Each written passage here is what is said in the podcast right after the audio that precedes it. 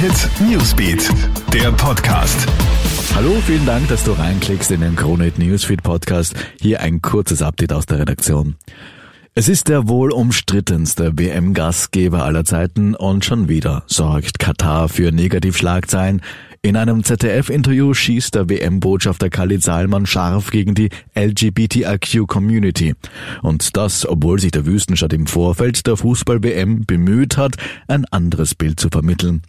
Dem Emirat werden ja unter anderem Verstöße gegen die Menschenrechte, ein schlechter Umgang mit ausländischen Arbeitern und mangelnde Frauenrechte vorgeworfen.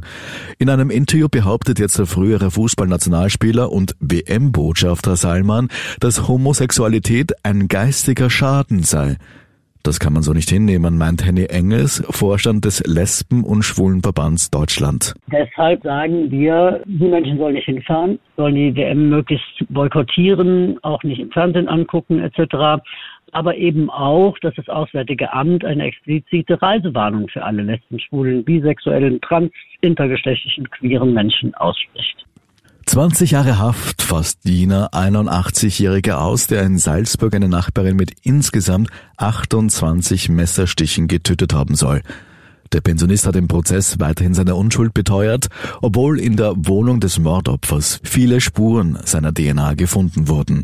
Das Urteil ist nicht rechtskräftig, der Angeklagte meldete umgehend Berufung an. Für einen Mega-Rekord sorgt jetzt Coldplay. Die britische Band hat in den letzten Tagen einen regelrechten Konzertmarathon in Buenos Aires hingelegt.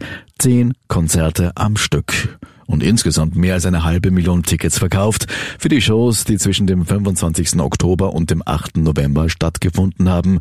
Den bisherigen Rekord hatte Roger Waters inne.